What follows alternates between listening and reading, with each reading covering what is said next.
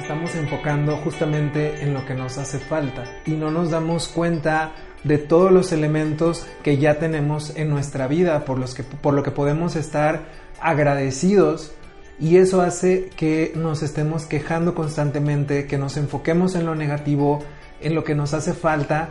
Creo que también pueden influir un poco o mucho las redes sociales, el que tú estés en Facebook y veas que quizá eh, un conocido o tu amigo está viajando por el mundo y, quieres eso, porque yo no soy el que está viajando o porque yo no soy el que se compró esa casa o ese carro y eso nos lleva energéticamente a, vibrar en una sintonía cero de, de agradecimiento.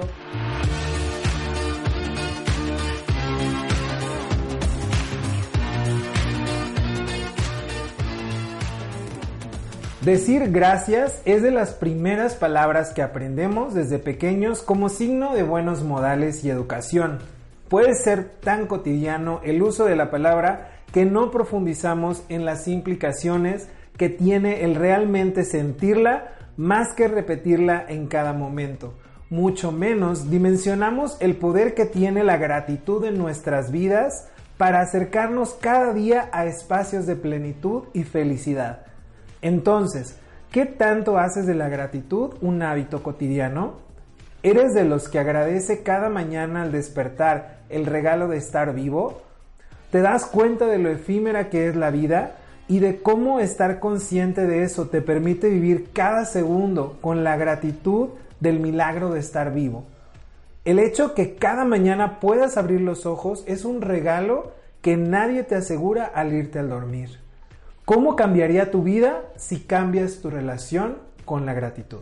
Bienvenidos a Hagamos que suceda en su edición de la emoción a la acción podcast. Y estamos ya en nuestro quinto episodio. ¡Uh! Con un tema que yo creo que todos debemos de tener en mente. El poder de la gratitud y los cinco puntos claves para que tú vayas a desarrollar el hábito. Perfectísimo. Me encanta este tema. Creo que iniciamos el año con el pie derecho, con nuestros proyectos por ahí tuvimos una pequeña pausa, pero ya estamos de regreso con todo. Y si bien al iniciar el año empezamos hablando de metas, de qué es lo que vamos a hacer, qué es lo que vamos a lograr, creo que si empezamos dando las gracias, nos abrimos la puerta a muchísimas más posibilidades y fue por esto que nosotros decidimos comenzar este año con un nuevo episodio y enfocarnos en el verdadero poder de la gratitud y enfocarnos específicamente en cómo hacer de esto un hábito, porque generalmente cuando se habla de ello se queda como que muy al aire o muy místico o en la metafísica, de, en el plano y cómo hacerlo, y no lo aterrizamos a una manera de cómo incorporarlo a tu vida. Así es, Memo. Así que aquí te vamos a, llevar a los puntos, pero primero vamos a tocar temas de, de, cómo lo vamos a hacer, ¿no? Porque efectivamente, como nos explica Memo, eh, es un, un, tema incluso que está muy de moda, ¿no? Hay que decir gracias y gracias en, en, cualquier eh, circunstancia. Pero ¿cómo lo hacemos, Memo? Porque realmente el primer punto creo que yo es muy importante. Casi siempre estamos enfocados en lo que no tenemos, ¿ok? Que en lo que sí hay, ¿vale? Y mucho de esto de lo que no tenemos nos mantiene en una queja constante. Entonces, te ha tocado, ¿no? Gente, el, puede ser el jefe, puede ser tu pareja, que siempre se está quejando de algo. Eh, ya sea el tráfico, el de las copias, de todo se está quejando. Hay, un, siempre un para qué y no está como conforme pues con lo que está pasando. Entonces, ¿qué pasa con la queja? Si lo llegamos a hablar desde un punto de vista psicológico, eh, lo que muchos autores nombran es que la queja viene de este espacio, como cuando tú eras pequeñito con mamá y papá y no se te cumplió algo. Entonces, al no, digamos, esta necesidad, al no verse cubierta, ¿qué pasa de adulto? Empezamos a relacionarnos con los demás desde la queja. Entonces, esto puede jugarse como un juego de proyección. Lo que mamá o papá no logró o yo interpreté que me hizo falta, ya sea por algo físico, desde no se me compró un juguete de Navidad y desde ahí viene mi queja, o a lo mejor no tuve un padre o una madre que estuviera presente emocionalmente porque trabajaba, porque X o Y causas y a lo mejor me cuidó el abuelo, los tíos. Entonces no hubo esa, digamos, el cubrir ese amor, esa necesidad. Y cuando vamos creciendo, pues lo vamos proyectando en los demás. Entonces vamos demandando la queja, no, no te sientes completamente a gusto contigo y, y es que me falta algo, estoy feliz en mi relación de pareja, pero si cambiara el aspecto de llamarme más de cinco veces al día, estaría mejor, ¿no? Y ahí viene la queja. Estoy bien en mi trabajo, pero este, si el jefe fuera más accesible, a lo mejor estaría mejor.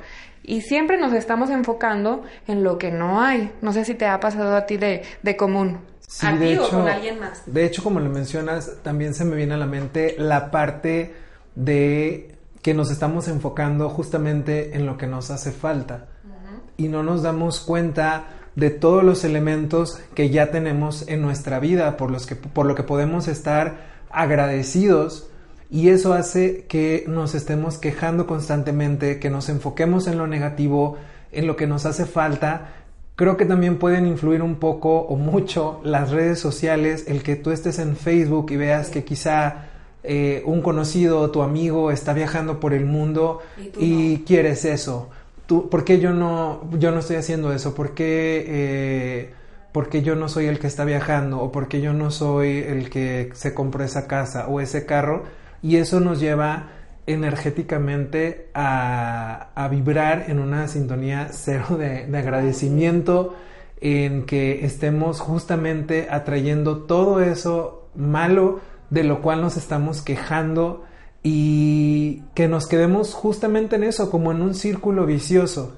Me quejo de lo que no tengo o me enfoco en lo que no tengo, me enfoco en lo negativo y justamente eso es lo que estoy creando en mi vida. tu realidad, exacto. Y fíjate, Memo, aquí mismo en el juego de la proyección y en la queja, donde tú nombras, ¿no? Claro que van a, a bajar tu nivel vibratorio, tu energía. Entonces, ¿qué pasa? Regularmente el que se queja está de víctima. ¿Ok? Eso es algo que también este, ahora hasta lo dicen en los memes, ¿no? Andas de víctima. Entonces, ¿qué pasa con esta persona? No se está haciendo responsable eh, de sí, de lo que está sintiendo, de sus emociones, se está quejando del exterior, de la situación o de las personas que están a su alrededor, porque probablemente está proyectando su carencia o esa necesidad en el otro. Entonces es súper importante identificar esto, ya sea si lo ves en, en alguien o incluso tú.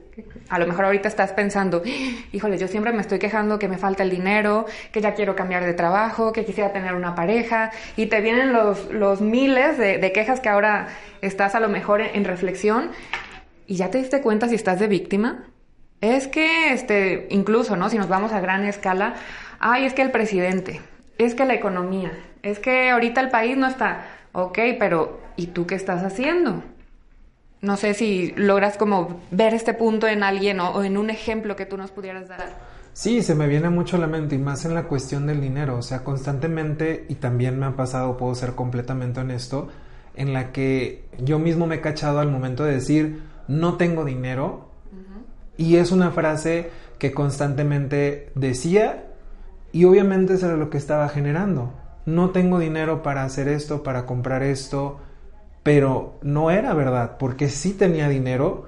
Digo, gracias a Dios no estaba en una situación de carencia de alimento de, de mi hogar o de cualquier otra necesidad básica, pero ¿cuántas personas estamos allá afuera y decimos esta frase, no tengo dinero, cuando en realidad pues tienes el dinero quizá para cubrir los gastos necesarios, los gastos básicos, pero al momento de decir esta frase es porque estamos pensando quizá en lo necesario para, pues no sé, para adquirir algún otro bien o incluso para realizar alguna inversión, si es que hablamos ya en una cuestión de educación financiera. Y ojo, no significa que digas nada más esta frase para cosas que no tienes y quieres, porque también es válido y claro que hay situaciones allá afuera en las que las personas dicen, ¿sabes qué? Es que no tengo dinero quizá para comprarle mejores útiles a mis hijos o ponerlos en una mejor escuela o eh, para comprarme un mejor carro o para repararlo en el caso si es que solamente tienes un vehículo que todavía está funcionando pero quizá algo le esté fallando. Pero es esta parte de, como lo mencionas, enfocarnos en la queja o quedarnos en la queja o estar en la parte de la carencia y eso es lo que constantemente estamos generando con esa energía, con esa vibra y no nos permitimos o no abrimos nuestra conciencia hacia otra posibilidad y podemos empezar simplemente dejando de decir esa frase. Ahorita te puse el ejemplo de no tengo dinero, pero podemos llevarlo a otros planos. En la parte de la pareja es que no tengo novio, no tengo novia, no tengo pareja. No lo tienes como, tú quieres. Es que no me trae regalos o es que no me llama o es que y siempre hay un falta algo, falta algo. Entonces, con el ejemplo incluso que tú nos diste, ¿no? De, de, bueno, estoy viendo en redes sociales de que la persona está de viaje o está adquiriendo un bien y yo no lo tengo, por consiguiente no tengo dinero. ¿En dónde estás enfocando esto? Porque una parte muy cierta, aparte de, de la queja y de que estás en víctima, tanto, imagínate constantemente estar en, la, en lo negativo, ¿cómo va a impactar esto no solo a nivel mental, sino también físico? ¿ok? Hay muchos estudios y también este autores que nombran el tema de la emoción enfocado a tu sistema inmunológico, a tu salud, cómo a la larga esto te puede impactar, qué cambios este, fisiológicos o incluso en las neuronas puede estar haciendo que tú todo el tiempo te estés quejando, que a la larga ya empieza este, el, la diabetes, la hipertensión, sobre todo estas enfermedades que son crónico-degenerativas, es, que es como muy notorio, ¿no? Eh, ¿no? No digamos que es una ley, va a haber alguien que pueda tener este tipo de enfermedad y tener una actitud muy eh, positiva, pero va a haber otros que no. Entonces, lo dejamos ahí como en reflexión para que te des cuenta también cómo está mi salud y qué tanto me estoy quejando que tenga que ver con esto. Sin embargo, sí hay estudios que te pueden demostrar esto, o sea, como le mencionábamos, de repente cuando hablamos del tema de la gratitud, podemos dejarlo en un tema muy metafísico o muy mágico y no lo aterrizamos, pero sí hay estudios que comprueban cómo existen cambios en tu cerebro o incluso en, tu corazón en base a las emociones que estés sintiendo. Hay un estudio, por ejemplo, de la UCLA donde analizaron el cerebro y cómo este cambia cuando se genera un hábito de estar dando gracias y cambian las sustancias químicas en el cuerpo. Hicieron un estudio con personas y se dieron cuenta de que las personas que tenían un hábito de agradecimiento, la química en su cuerpo era diferente. Todo esto se generaba como en el cerebro, ¿no? Que de repente, eh, si, si, nos enfocamos en, toda la cuestión del corazón, cuando hablamos de temas de que, oh, sí, en el corazón están nuestras emociones, pues al final de cuentas todo se genera en nuestro cerebro. Eh, este estudio lo demostraba. Entonces ya no se queda simplemente en un plano de, de, irreal o, o, etéreo o intangible, sino que ya está comprobado también en un estudio y como lo mencionabas, hay otro estudio donde analizan a, las personas con emociones quizá, en este estudio lo manejan como positivas y negativas, vamos a manejar eh, emociones como tipo la rabia, el enojo, una persona que constantemente está en el, enojo, vamos a manejarnos en los hechos tal cuales. Cuando tú estás enojado, ¿cómo es tu cuerpo? Digamos que el cuerpo puede estar apretado. ¿Cómo cambian tus gestos, no? Aprietas lo que es tu mandíbula, tus ojos, las manos, entonces está todo tenso. Y aparte se activan los mecanismos de adrenalina y demás, que estos tienen un impacto a nivel fisiológico en el sistema eh, cardiovascular. ¿Por qué? Porque se segregan ciertas sustancias químicas que lo que hacen es para que tú te empieces a, huir o a correr o a atacar y esto afecta directamente a tu corazón. Entonces imagínate si te vives constantemente en estas emociones, ¿cómo va a impactar a la larga? Exactamente, o sea, imagínate, o bueno, las personas que nos están escuchando, imagínese una persona enojada. Ya dijimos que puede estar encorvada, que puede estar el cuerpo todo tenso. Eh, si tienes la posibilidad ahorita, cierra tus puños, eh, frunce el ceño, o sea, como si estuvieras realmente enojándote ¿Y qué pasaría si yo te dijera, mantente así por tres días? Te cansas. Yo ahorita ya nada más de estar presionando los puños, ya me estoy cansando. Entonces, ese estrés que se genera en el cuerpo, claro que tiene un impacto para generar a la larga enfermedades o condiciones que, eh, que pueden, o sea, que afectan a la persona. Entonces, esto es lo que decimos en base a la parte de de, cómo el estar en un hábito de agradecimiento, el estar agradeciendo, cambia la química de nuestro cuerpo, el estar en una emoción negativa a la larga, el cuerpo está con un estrés, nos está afectando, nos puede generar em, eh, enfermedades, padecimientos y de igual manera el estar en una emoción, vamos a llamarle como dice el estudio positiva, es una emoción de amor, de afecto, de apertura, a diferencia de, con el enojo, cómo, cómo estás cuando estás alegre, cuando estás transmitiendo amor, cuando estás abrazando a tu hijo, a tu sobrino o a tu pareja, pues el cuerpo está más flojito, no hay tensión, eso es a lo que llamamos un cuerpo abierto, las facciones de tu cara, al contrario de con la rabia, son más suaves, transmites tranquilidad, transmites paz, transmites amor. Entonces eso también genera otra química en tu cuerpo y eso es lo que a veces también te abre muchas más posibilidades al momento de estar pensando. Cuando estás enojado, vas eh, sobre un solo punto, vas muy resolutivo, vas con toda la energía. Claro que funciona, no estoy diciendo que esto sea completamente negativo. En algunos casos va a funcionar. Para lograr metas te funciona el tener esta rabia, este empuje, al igual que el estar en esta sintonía de amor, de apertura, te funciona para unas cosas, te abre posibilidades, así como te cierra otras cuando no es el momento de que estés en esta, en esta disposición con tu cuerpo, ¿no? Pero enfocándolo en esta parte de la gratitud, eh, influye en la parte de nuestro cerebro y también está conectado con la parte de nuestras emociones, como lo decías, con nuestro corazón. ¿Por qué? Porque el cuerpo lo siente todo. Así como cuando te golpeas y te duele, así como cuando te dan un beso y sientes que estás en las nubes, el que tú estés agradeciendo cambia la química de tu cuerpo. El que tú estés articulando por lo cual tú estás agradecido, cambia la química de tu cuerpo, cambia tu mente y, eso te abre a nuevas posibilidades, a nuevos espacios. Efectivamente, Memo, y fíjate, eh, tocas el tema de las emociones y el tema del corazón, ¿no? Eh, por eso, cuando te enamoras, ¿qué es lo que dibujan un corazón? Obvio, dan otra forma, no como el corazón que tenemos humano, pero efectivamente el ritmo cardíaco se va a ver afectado conforme tus pensamientos y las emociones que vas teniendo.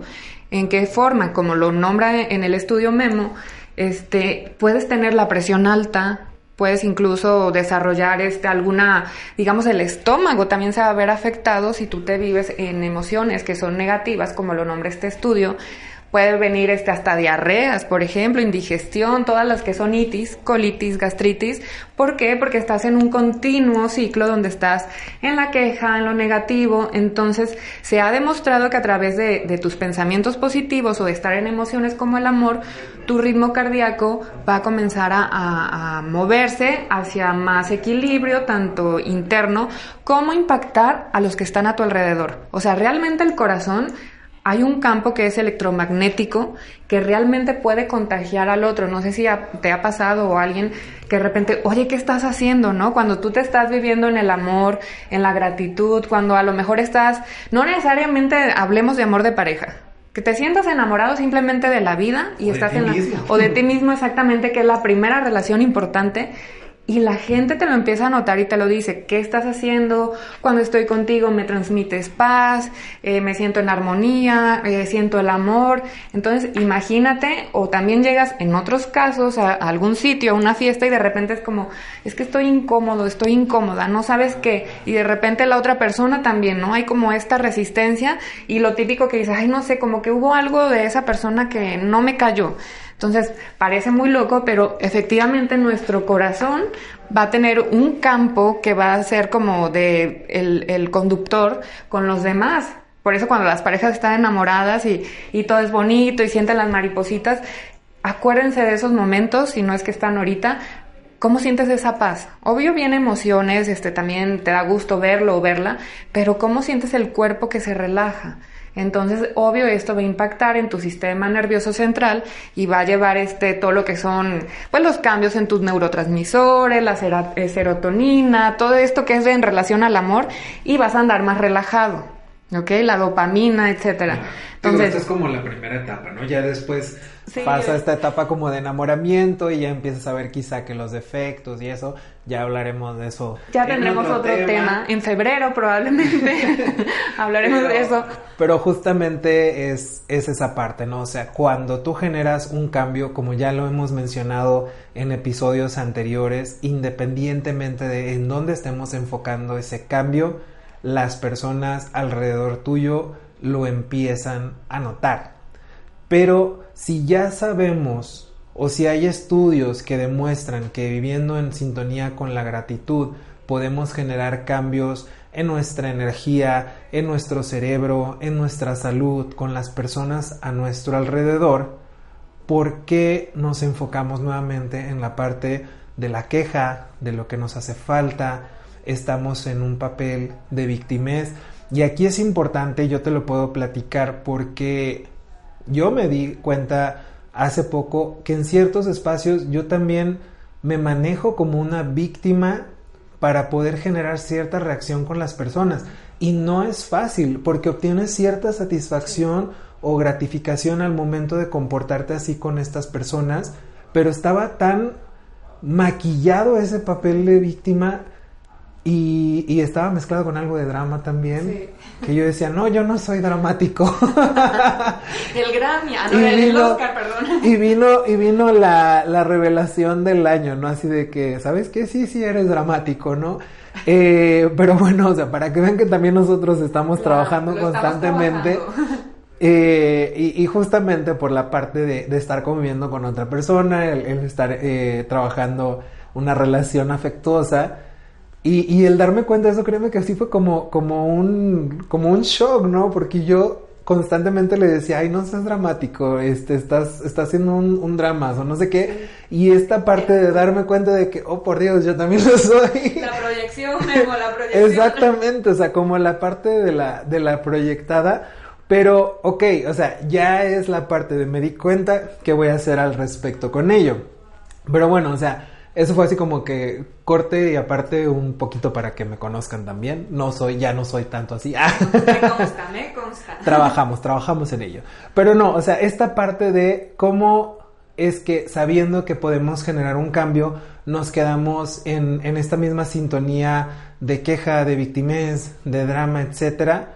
Y, y podemos ver otras personas que están haciendo el cambio y como nos conocen a los mexicanos, vemos a alguien que está yendo hacia adelante, que está triunfando y queremos arrastrarlo a nuestra negatividad, a nuestra desgracia. Al egoísmo. Ah, exactamente, o sea, y es, yo no. Exactamente, o sea, es, esa parte del egoísmo donde queremos que quizá todos estén en esta vibra negativa, en esta energía negativa, en esta energía que nos cierra posibilidades, que no nos está sumando.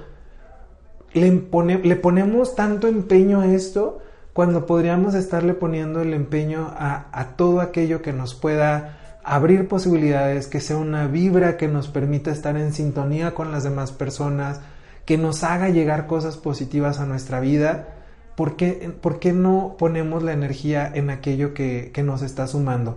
Pero a pesar de las circunstancias, es importante que comencemos a practicar el dar gracias. Y ojo aquí en esta parte, sí les vamos a, poner un ejemplo personal, o sea, también queremos como aterrizarlo en esa parte, pero no es que, ay, me pasa una desgracia, sí doy gracias porque me pasó esto, no, sino que vivas el duelo de esta situación o la vivas como la tengas que vivir, cualquiera que sea la situación, y ya que haya pasado pues el periodo que tú consideres, te hagas la pregunta de el para qué me pasó esto, o el para qué viví esto y con ello comiences a ver las posibilidades de esa situación y te permita también el dar gracias por ello y comiences a, vibrar en esta, en esta sintonía, en esta energía que te permita pues justamente obtener una, una respuesta, que nadie te la va a dar, tú le vas a dar sentido a esa respuesta, pero no es que me pase algo malo y ya inmediatamente tenga que estar dando gracias tampoco se trata de que me pase algo malo y me quedo viviendo ese duelo uno, dos, tres años, ¿no? O sea, o, décadas incluso, o sea, que, te la pases viviendo... 20 años. Que te la pases viviendo esa desgracia constantemente, sino qué puedo hacer yo con ello. Y un primer paso es, ok, agradezco esta situación después de que me trajo, eh, bueno, después de que viví yo este duelo y al dar gracias comienzo a ver el panorama de qué aprendizaje me trae esta situación en mi vida.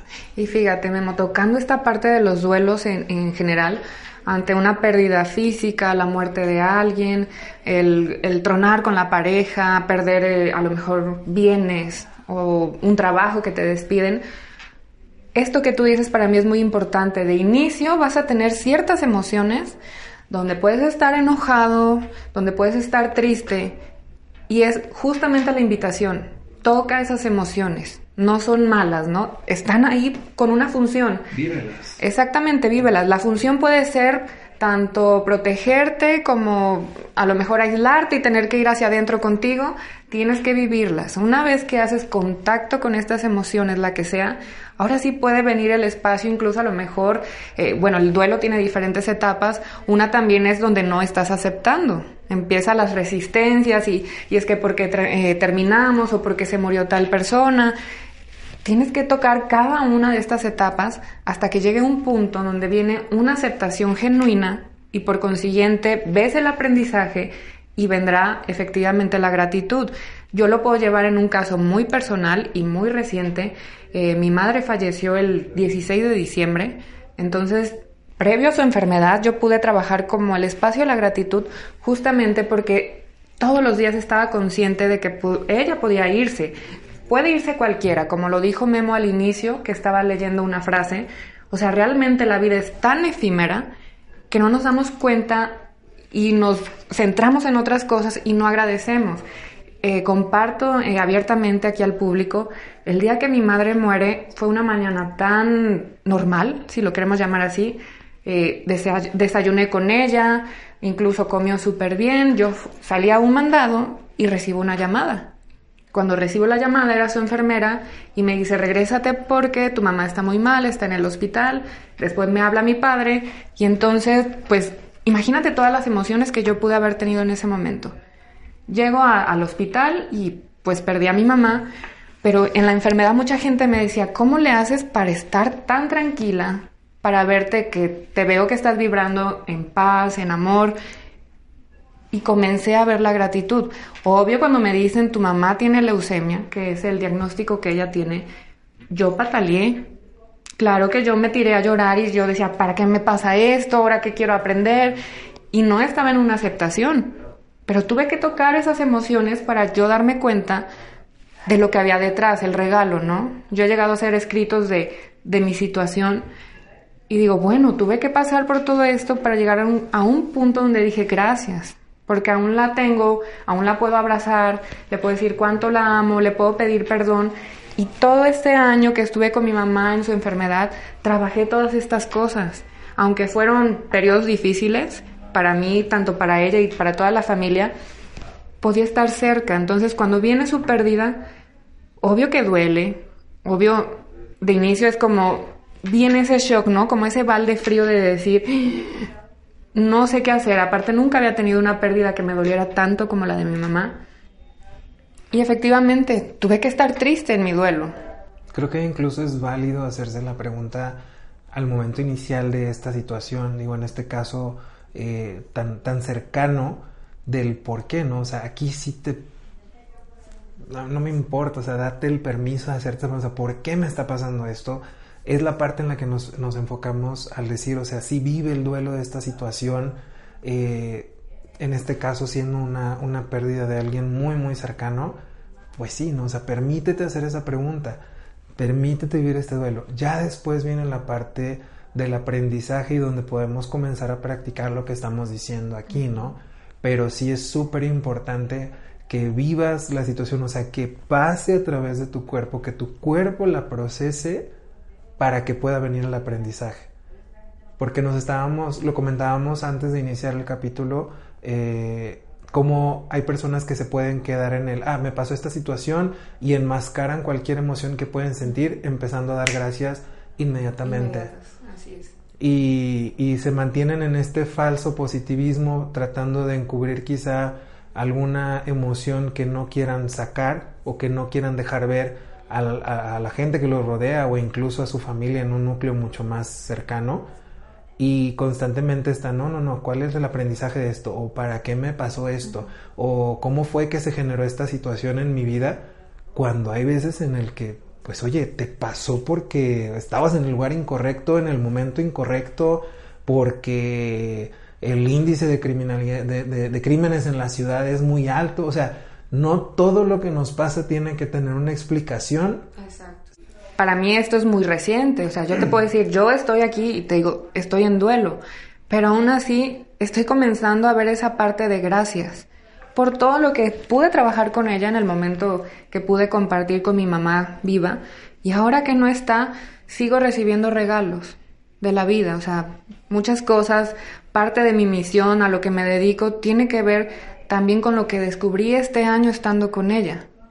Pero claro, como dice Memo, pues primero tuve que patalear, enojarme, estar triste y luego hacerme cargo de manera responsable de lo que estaba viviendo para que viniera este espacio de gratitud. Ahora que viene la pérdida, estoy trabajando mi duelo, es muy diferente a, a como lo hice, el duelo de la aceptación de la enfermedad, pero estoy en este paso de conciencia, ¿no? En este paso de darme cuenta en qué punto estoy y qué es lo que viene a enseñarme la pérdida de mi mamá. Yo lo dije, incluso me gusta compartir esto porque en un viaje que hice con ella a Europa, me compré el libro tibetano de la vida y la muerte y me pareció tan, tan relevante el contenido que le dije a mi mamá, le dije, mami, a mí me encantaría acompañar a personas que están en etapas terminales y a sus familias para asimilar el proceso del duelo, porque muchos como pueden tener un milagro de que sí se sanen, hay otros que no, y hay veces que la familia no sabe qué hacer. Y en aquel entonces mi mamá no estaba enferma. Entonces mamá me dijo, wow, qué padre, ojalá se te haga tu sueño realidad.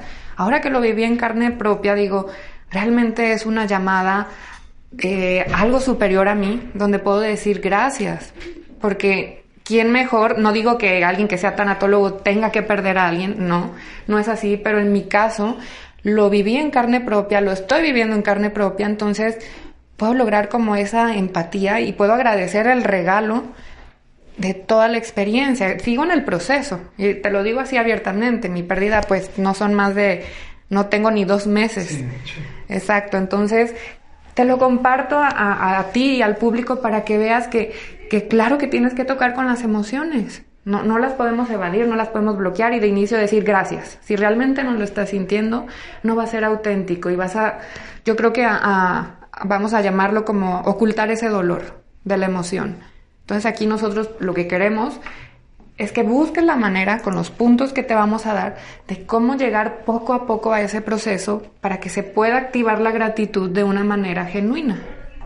En mi caso yo te lo puedo decir, digo, el, ejemplo que yo les voy a dar, les voy a dar yo dos ejemplos que me pasaron a mí específicamente. Uno fue aproximadamente hace cuatro años. Yo ya tengo seis años viviendo aquí en Guadalajara.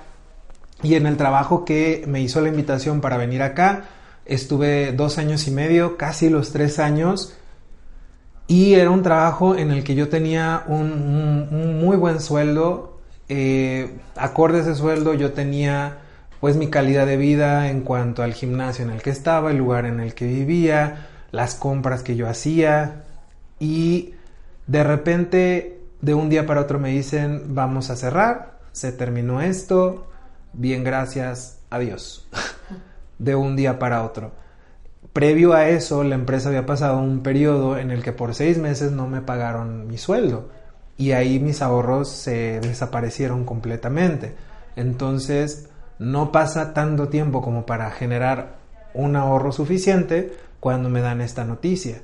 Ahí prácticamente me, me, rompen mi, mi, realidad, vamos a decir como que tiene un quiebre esa transparencia de, mi vida, donde yo tenía un trabajo, un cierto estilo de vida con, las cosas que yo tenía y empieza una, una desesperación, no les voy a decir que no, o sea, sí empezó una desesperación por ver cuál iba a ser el siguiente trabajo, cómo iba a ser mi sustento, porque si bien yo tengo el apoyo de mis padres y lo agradezco constantemente, no quería yo estar así como, ah, pues perdí el trabajo, mamá, papá, échenme la mano, ¿no? Sino, ¿qué es lo que yo como un adulto responsable puedo hacer ante esta situación?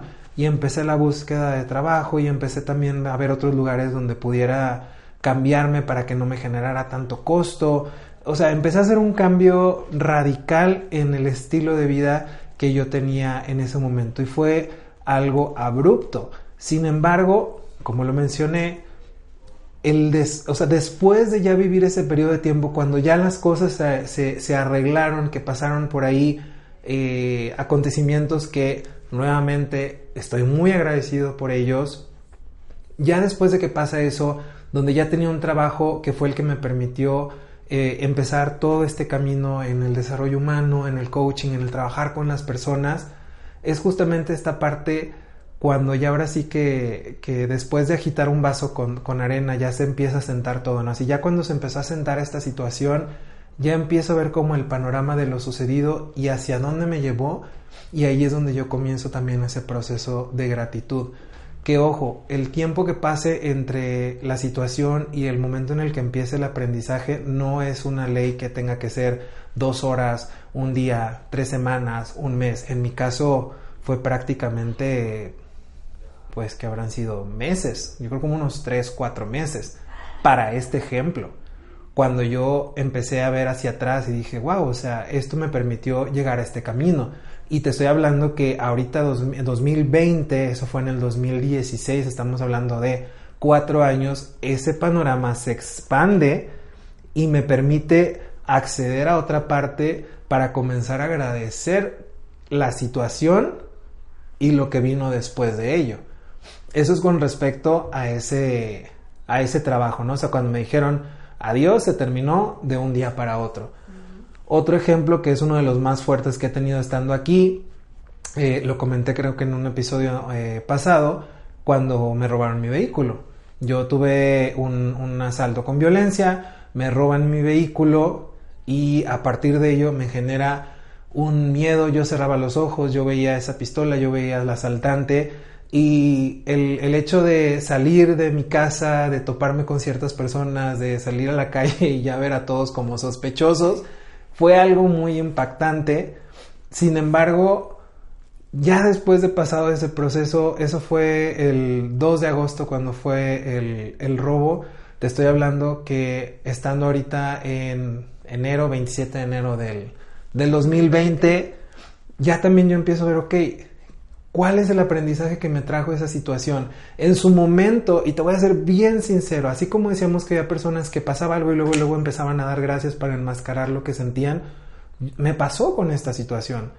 Porque yo decía, ok, no, sí, todo bien, ya necesito moverme hacia adelante, esto me trajo como, como aprendizaje el que necesito moverme más, eh, voy a estar más activo y voy a empezar a conocer más mi ciudad porque voy a tomar transporte público, me voy a poder mover más libremente, no sé qué y no sé cuánto, cuando en realidad por dentro me estaba muriendo de miedo y también estaba evitando el sentirme aquí en este caso como una víctima. Y aquí es esta parte, hago este paréntesis en donde es el espacio en donde sí te puedes sentir como víctima, o sea, no le tienes que encontrar un para qué a la situación que te pasó ni por qué se generó, sino simplemente, oye, pues es que se vio una situación de crimen en la ciudad, te tocó eso,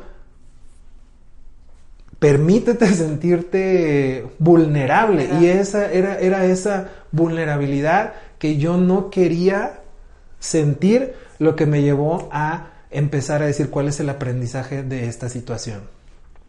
Eh, te comparto recuperé el vehículo, bueno, recuperaron el vehículo, fue otro proceso también muy largo aquí. Constantes duelos. Ay, sí, constantes duelos, constantes quiebres, pero eh, mucho, mucho aprendizaje ahí en cuanto a cuestión de estar lidiando con las autoridades, pero eh, vaya, para hacerlo más corto, se recupera el vehículo, aprendo eh, muchas cosas en ese inter de los trámites de cómo hacerlo, y ahorita que ya tengo el vehículo, que puedo ver hacia atrás a la situación, digo, ok, ¿qué me vino a enseñar esta situación? Tan simple como el estar consciente de mi realidad, de lo que lamentablemente se vive actualmente en Guadalajara, la situación de peligro, de, de crímenes en la ciudad, esa es una, de de ya no salir así como tan despreocupada a la calle, no de vivir en constante miedo, pero sí quizá en, una alerta como en amarillo de, de, tu situación, ¿no? Como una precaución.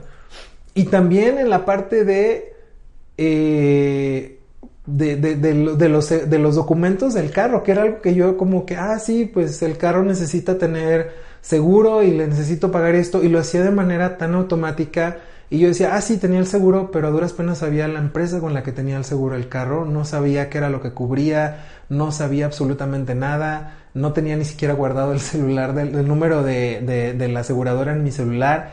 Entonces, esta situación me vino a, a, traer conciencia también sobre pues la, la, pertenencia o la propiedad de mi carro y lo que conlleva ello. Ya después que me senté con, la, con, con una amiga que, que, que, que maneja seguros, de a ver qué es esta cobertura y qué es lo que abarca y todo eso, como esa parte de responsabilidad adulta que no estaba tomando con respecto a mi vehículo es, es uno de los aprendizajes más grandes que me trajo y de estar consciente y obviamente agradecido porque el hecho de tener un vehículo para poder moverme a diferentes lados en la ciudad, tanto para compromisos laborales como para compromisos sociales, o el hecho de de hacer consciente también esa comodidad que representa tener un carro, eh, pues fue el, aprendizaje que me trajo esta situación y que, como lo menciono, puedo ya ahora comenzar a dar gracias por el aprendizaje de la situación. No estoy diciendo, oh sí, gracias porque me asaltaron y se llevaron el carro, sino gracias por el aprendizaje que me trajo esa situación. Gracias por el nivel de madurez al que pasé después de esta situación. Y creo que se puede resumir también en esa parte de cómo maduras después de esa situación, después de pasar ese duelo, después de tener, eh, después de ya comenzar a, ver el aprendizaje de ello. Y, todo puede comenzar con, con el dar gracias, como que permita que fluya todo. Claro, y en estos ejemplos, este, si te fijas, bueno, fueron procesos para poder llegar al gracias, ¿ok? Pero ¿cómo le hacemos? porque suena muy bonito ahora que ya decimos gracias y yo aunque sigo en mi proceso, este, ¿cómo llegamos a ese punto en el que yo pueda crear un hábito que me pueda conectar con la gratitud? ¿Y cómo le vamos a hacer, Memo? O sea, yo creo que me gustaría compartir al público qué puntos, hablando de los cinco puntos claves, nos han ayudado a ambos para poder conectar con la gratitud a pesar de las circunstancias, de todo lo que hemos vivido, de lo que estamos pasando actualmente. Y para mí el punto número uno que vamos a tocar y muy importante es un examen de conciencia. ¿A qué me refiero? Desde que amanece, ¿cómo amanezco, no? Si ya amaneces con el pensamiento de, uy, qué pereza, tengo que ir a trabajar, me tengo que duchar, este, ya es tarde, el tráfico, ya empezamos mal, porque desde ahí no nos vamos a conectar con la gratitud es permitirte primero despertar a tu tiempo y si puedes a lo mejor unos 5 o 10 minutitos antes de tu hora normal o habitual de despertar. ¿Para qué? Para que conectes con esto. Buenos días, si tienes alguna práctica religiosa o alguna meditación, gracias porque amaneció. Así como lo dijiste al inicio, ¿quién nos asegura que al momento de dormir al otro día vamos a despertar? Nos desconectamos. A lo mejor sueñas cosas y demás, pero ¿quién te asegura? Entonces, este examen matutino es agradecer porque tengo un techo, porque tengo comida, porque tengo un trabajo, o si no lo tengo porque voy y tengo la posibilidad de buscarlo y me estoy moviendo porque tengo mi familia, etc. Y cuando termina tu día igual, ¿cómo me voy a dormir? Claro, de inicio, a lo mejor en la mañana, ¿cuál va a ser mi objetivo del día, no? Qué es lo que voy a, querer hacer hoy en el trabajo, con mis relaciones personales, conmigo mismo, conmigo misma. Y en la noche, ¿cómo me voy a dormir? O sea, dejé mis relaciones este, con las demás personas como quería, o me fui enojada, este, me fui incómoda con algo, algún tema de trabajo, y me voy este, en esas emociones, como nombramos anteriormente, negativas. Entonces, agradecer también que, que te vas a dormir ¿ok? Para mí es muy importante. Y si a lo largo de tu día sigues con este ejercicio de la conciencia en el ratito que tienes libre, conéctate de nuevo contigo. Ve hacia contigo y si ahí tienes algún tema que quisieras resolver y, eh, tienes el tiempo de estar con la persona, de hacer esa llamada, de mejorar tu, digamos, tu calidad de vida, hazlo. Porque, por ejemplo, llevado a lo mío, pues efectivamente yo salgo y regreso y en ese punto cuando mi mami fallece, pues yo lo hacía como una, un día cotidiano, un lunes cualquiera. Entonces, para que veas qué tan rápido y tan efímero es el momento y la vida.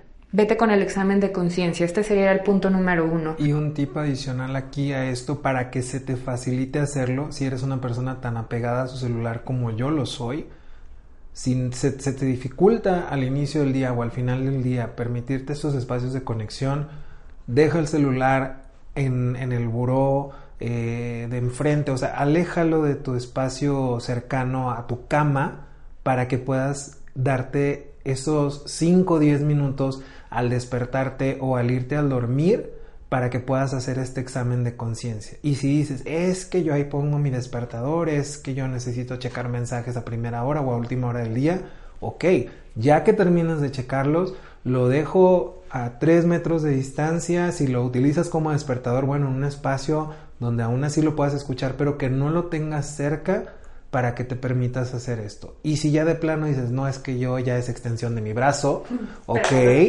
ok, pues modo avión, 10 minutitos, por 10 minutos no va a pasar absolutamente nada y empiezas a hacer este examen de conciencia ya sea en la mañana o en la noche. Ese es como tip adicional a este primer punto. Así es, sí. Haz esa llamada, esa llamada de un perdón, un te quiero, un te amo. Atrévete a hacerlo dentro de este examen de conciencia, ¿no? El punto número dos sería hacer contacto con la realidad, que ya lo tocamos durante el podcast enfocado a estas situaciones, ¿no? O sea, ¿cómo llego a la gratitud genuina? No evadas la emoción, no evadas lo que estás sintiendo ni lo que estás viviendo, contacta con ello, cómo me siento, cuál es la emoción en la que estoy, cómo me desperté, cómo me dormí, eh, eh, cómo, está esta situación y cómo me gustaría eh, que terminara, ¿no? Si no está muy favorable, ¿qué sí puedo hacer? Entonces, contacta con tu realidad, no te evadas de ella, para que puedas, ahora sí como ir en los pasos, como dijo Memo anteriormente, pueden ser dos horas, pueden ser un mes, pueden ser dos años, el tiempo que te lleve, pero contacta con la situación en el presente, en el ahora. Porque cuando nos vivimos en el pasado, pues estamos como en la melancolía, ¿no? Si vivimos en el futuro, estamos con la ansiedad. Entonces, con lo que estás justamente ahora, tócalo, vívelo, siéntelo, para que esto también te va, va muy ligado al punto uno, si te fijas. Claro.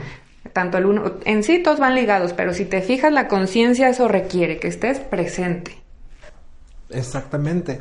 Y el, el tercer punto, si estamos hablando de hábitos, primeramente, si se te dificulta comenzar a hacer todo esto, comienza a hacerlo aunque sea de manera mecánica. Si es al momento de despertarte y no sabes absolutamente por qué dar gracias, simplemente abre los ojos y di gracias. Ya después ve haciendo el ejercicio y agrégale una cosa y después le agregas más cosas. Pero para ello, primero enfócate en lo que tienes y agradece por ello.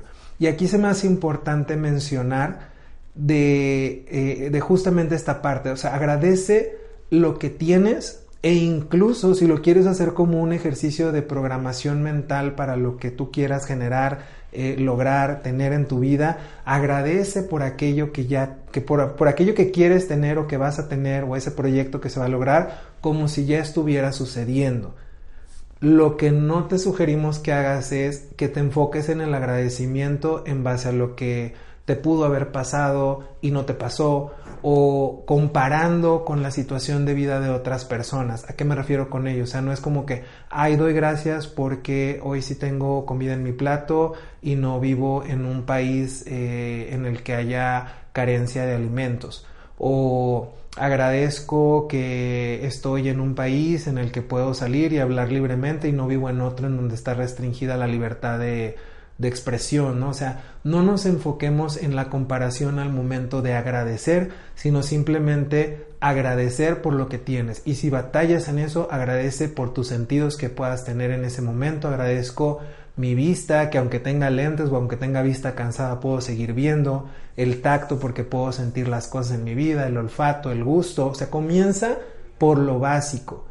Ya después puedes pasar a las cosas básicas materiales que tienes, pues agradezco la cama en la que estoy acostado, agradezco que si abro la regadera tengo agua caliente, que tengo un techo donde puedo eh, estar resguardado de las condiciones climáticas. Entonces, agradece en base a lo que tienes y si ya lo quieres llevar a un ejercicio, vamos a decir un nivel 2 o un nivel más avanzado, empieza a agradecer por lo que quieras generar en tu vida Agradece ese proyecto que ya está hecho, que ya está realizado, que se hizo con éxito. Agradece eh, ese, esa abundancia económica que vas a tener o agradece también el, éxito en, la relación con cierta persona, ya sea de negocios o, o de relación afectiva. Así es, Memo. Y el otro punto, el punto número cuatro, practica una actividad que sea recreativa. ¿Para qué? Para que puedas contactar contigo. ¿Cómo vamos a llegar a la gratitud? Hay gente que le gusta a lo mejor este, irse a correr, practicar yoga, el canto, caminar con la mascota. Esto te hace que vayas hacia adentro, que te puedas conectar contigo. No quiere decir que no lo hagas también con, con, personas, pero regularmente si te gusta la meditación o a quien le gusta orar, hazlo, porque esto te va a conectar primero con un espacio de, también de relajación, de disfrute y otro con la gratitud. O sea, es muy importante no solo hacerlo de, de manera verbal o con el lenguaje, sino que también tu cuerpo comience a adoptar una postura de agradecimiento. Entonces, identifica qué actividad recreativa te gusta a ti para que puedas poco a poco, si te cuesta trabajo, como dice Guillermo, decir gracias con lo más básico, tu cuerpo comience a adoptar esta postura. Exactamente. Eh, yo te lo puedo poner como ejemplo, el, el gimnasio, si bien no te digo que me fascina ir, hay veces en las que yo digo, por favor, Guillermo, ve al gimnasio porque esto te va a permitir cambiar eh, la química en tu cuerpo, que tu mente empiece a pensar cosas diferentes, que te vengan nuevas ideas, que simplemente empieces a, sonreír o a, o a generar nuevo, pues una nueva sintonía que te permita fluir de una manera diferente a que si solamente te quedas en tu casa encerrado con tus pensamientos, con aquello que te pasó en el día, que ya no puedes hacer nada, o con la incertidumbre o con el miedo de lo que va a pasar en cierta situación. Entonces, esta actividad recreativa que puede ir desde algo espiritual, meditar, orar, hasta algo físico, si tienes perro, pues sacarlo a pasear, aunque sea darle la vuelta a la manzana, o hacer ejercicio, cualquier actividad física, porque esto va a permitir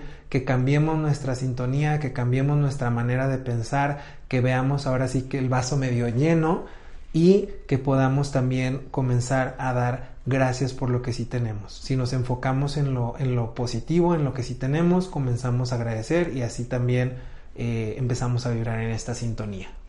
Así es. Y el punto número 5.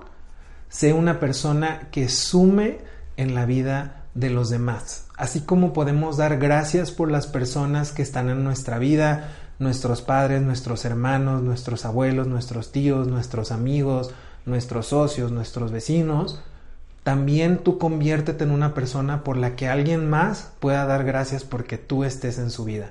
Y aquí es muy padre porque aquí ya pudiera ser, si lo quieres tomar como de esa manera, como un compromiso moral de ser una persona de bien, una persona ejemplar, no para la sociedad, primeramente contigo, para que también, como lo hemos estado mencionando, estés en esa vibra que te permite sumar tanto a tu vida como a la vida de los demás. Y si tienes sobrinos o si tienes hijos, con mayor razón para que tú puedas fungir como un ejemplo para, estas, para estos seres que están en aprendizaje constante y que van a tomar lo que ellos vean de las figuras que ellos consideren como de autoridad, eh, cómo llevan su vida, lo que dicen, por lo que dan gracias, por lo que están felices, por lo que están tristes, por lo que se enojan, entonces funge como un ejemplo positivo para estas figuras y si no tienes hijos, si no tienes sobrinos, simplemente conviértete en una persona por la que quizá tu amigo, tu amiga, tu pareja o alguien que esté en tu vida pueda dar gracias de que estés en tu vida. Y ya en la situación extrema, que no creo si te pones a reflexionar, tú dices que no tienes a nadie y nadie va a dar gracias porque estés en su vida. Siempre hay. Siempre la hay, pero ¿qué? Te voy a dar ese beneficio de la duda, sin embargo, llévate a ese espacio de reflexión y vas a ver que por lo menos va a haber una persona, hazlo ya simplemente por ti sea una persona de bien que le sume a la sociedad. Si ya sabes que vives en un país que tiene una situación difícil, no contribuyas a esa situación siendo una persona corrupta o que se comporta mal o que es maleducada. Enfócate en lo que sume a tu país, a tu sociedad, a tu gobierno, para que tú puedas eh, seguir practicando este hábito. sea una persona por la que alguien más dé gracias porque está en su vida. Así es, Memo. Y aparte, fíjate la importancia de inspirar en este punto, poder inspirar a, digamos, a tu entorno, pero también una inspiración personal y que haya una, una congruencia, ¿ok? Si lo vas a hacer solo para que digan, mira, qué buen ciudadano, qué buen tío, qué buena tía, no va por ahí, ¿ok? O sea, tiene que ser desde un, un ser auténtico que inspire, que tanto dentro del hogar como fuera del hogar pueda mantener esos valores, esos valores, ¿no? Es la mejor forma, yo creo que si quieres cambiar el mundo, cámbiate tú primero, inspira y por consiguiente le puedes sumar a alguien que, se sienta agradecido de tenerte a un lado. En completa honestidad, en completa humildad, siendo cero egoísta, simplemente hazlo para que puedas generar un cambio positivo en tu vida y vas a ver que tal vez sin que lo sepas puedas comenzar a generar un cambio en la vida de los demás. Y ya para irnos queremos dejarte con dos preguntas para que, como lo hemos estado llevando en nuestros episodios anteriores, te lleves algo más que solamente información y lo puedas llevar a la acción, a la práctica. La primera, si te das cuenta de que constantemente vives en la queja, ¿con qué primer aspecto o situación de tu vida puedes comenzar a dar gracias? Aquí te estamos llevando un espacio de reflexión si así lo deseas, porque de que tienes algo para dar gracias, definitivamente tienes algo para dar gracias. Muy bien, Memo, gracias. Y yo te voy a dar la segunda pregunta. Si tuvieras que hacer una lista donde tengas que anotar todo lo que agradeces, ¿esta sería corta o sería muy extensa? Si tu respuesta es de, bueno, sería muy cortita, pregúntate con todo lo que hemos tocado en el podcast, o sea, ¿qué no estoy viendo? que no estoy viendo, estoy en la queja, mm, me cuesta trabajo, ¿por qué mi lista o es tan pequeñita? Porque a lo mejor puede que estés en el papel de la víctima o que estés en, en, la proyección de es que sería más agradecido si cambia el otro, si la situación del país cambia. Entonces, hazte esa pregunta. Y si tu respuesta fue que sí, entonces profundiza más como dijo Memo en, hace rato, ¿no? A lo mejor por niveles, ya, ya estoy aprendiendo a agradecer porque puedo tocar algo, porque puedo oler, porque puedo comer, estoy agradeciendo lo material, entonces vete a algo más profundo. Pusimos algunos ejemplos personales donde puedas decir, a lo mejor porque puedo trabajar mi relación con mis padres, por eso tengo una lista grande y me siento en gratitud por mis hijos, por mi pareja, porque estoy iniciando un nuevo proyecto y esto me trae con mucha gratitud. Entonces, profundiza en, un tema en particular, a lo mejor, ok, de este proyecto que agradezco, a mis socios, que tengo la inversión, que se están abriendo ciertos clientes, con mi pareja, a lo mejor ya queremos eh, avanzar el compromiso, o queremos tener hijos, o queremos eh, comprar una casa, o sea, vete más profundo por cada tema si es que tu respuesta es de sí, sería bastante larga, y si no, pues ya sabes, Ojo con eso, con todo lo que estuvimos tocando, los tips. Identifícate primero qué es lo que te está bloqueando el no sentirte agradecido o agradecida para que de ahí comiences poco a poco a crear el hábito. Y creo que estos son los cinco puntos eh, claves o más importantes que a nosotros de manera personal nos han ayudado a comenzar a desarrollar este hábito. Definitivamente. Y recuerda que es paso a paso, Comienza con una pequeña acción, comienza agradeciendo lo que para ti consideres como lo más básico, lo más cercano y llévalo al día a día. Si te vas al concepto básico de lo que es un hábito, vas a ver que no se genera en un día o en dos días o en una semana o en tres semanas. dependiendo de los autores te van a decir eh, que 20 días o tres meses, etcétera. meses, sí lo que para ti sea necesario. Y si ya llevas mucho tiempo y estás batallando con eso, no pasa absolutamente nada. Continúa con este ejercicio, porque al principio va a ser difícil y ya después quizás sea tan automático que ya te vaya permitiendo eh, dar gracias, como lo decías, por otras cosas que tal vez ni te dabas cuenta que tenías en tu entorno y esto abre la posibilidad a nuevas eh, nuevas energías o nuevas vibraciones y te permiten conectar con más éxitos, con más personas que llegue la abundancia en el área en la que tú quieras. Y queremos recordarte, eh, antes de irnos, que estamos eh, estrenando nuestra página, hagamos que suceda.mx para que también la visites. Tenemos nuestra página de Facebook de la emoción a la acción podcast donde si tú le picas al botón de enviar mensaje, nosotros te vamos a estar contestando. Si es que quieres llevar esto a tu espacio de vida, trabajarlo de una manera mucho más específica con nosotros a través de una sesión que podemos hacerla virtual, podemos hacerla presencial o en su defecto si quieres llevarlo ya a espacios más grandes, en talleres con tu empresa o con un grupo de personas, no dudes en mandarnos mensaje. Nosotros tenemos un objetivo muy, muy grande eh, para este 2020. Por ahí te lo estaremos compartiendo próximamente, pero definitivamente una de nuestras metas que compartimos y por la cual ya estamos agradeciendo es porque estamos, eh, estamos impactando ya a más de 10 mil personas este 2020 a través de nuestras sesiones, nuestros talleres y justamente hablando también de talleres, próximamente te estaremos dando información de nuestro taller renovado. Por ahí quizá cambie de nombre, pero te vamos dando una probadita de lo que fue en su momento allá en el 2016, de la emoción a la acción, el arte de alcanzar tus metas.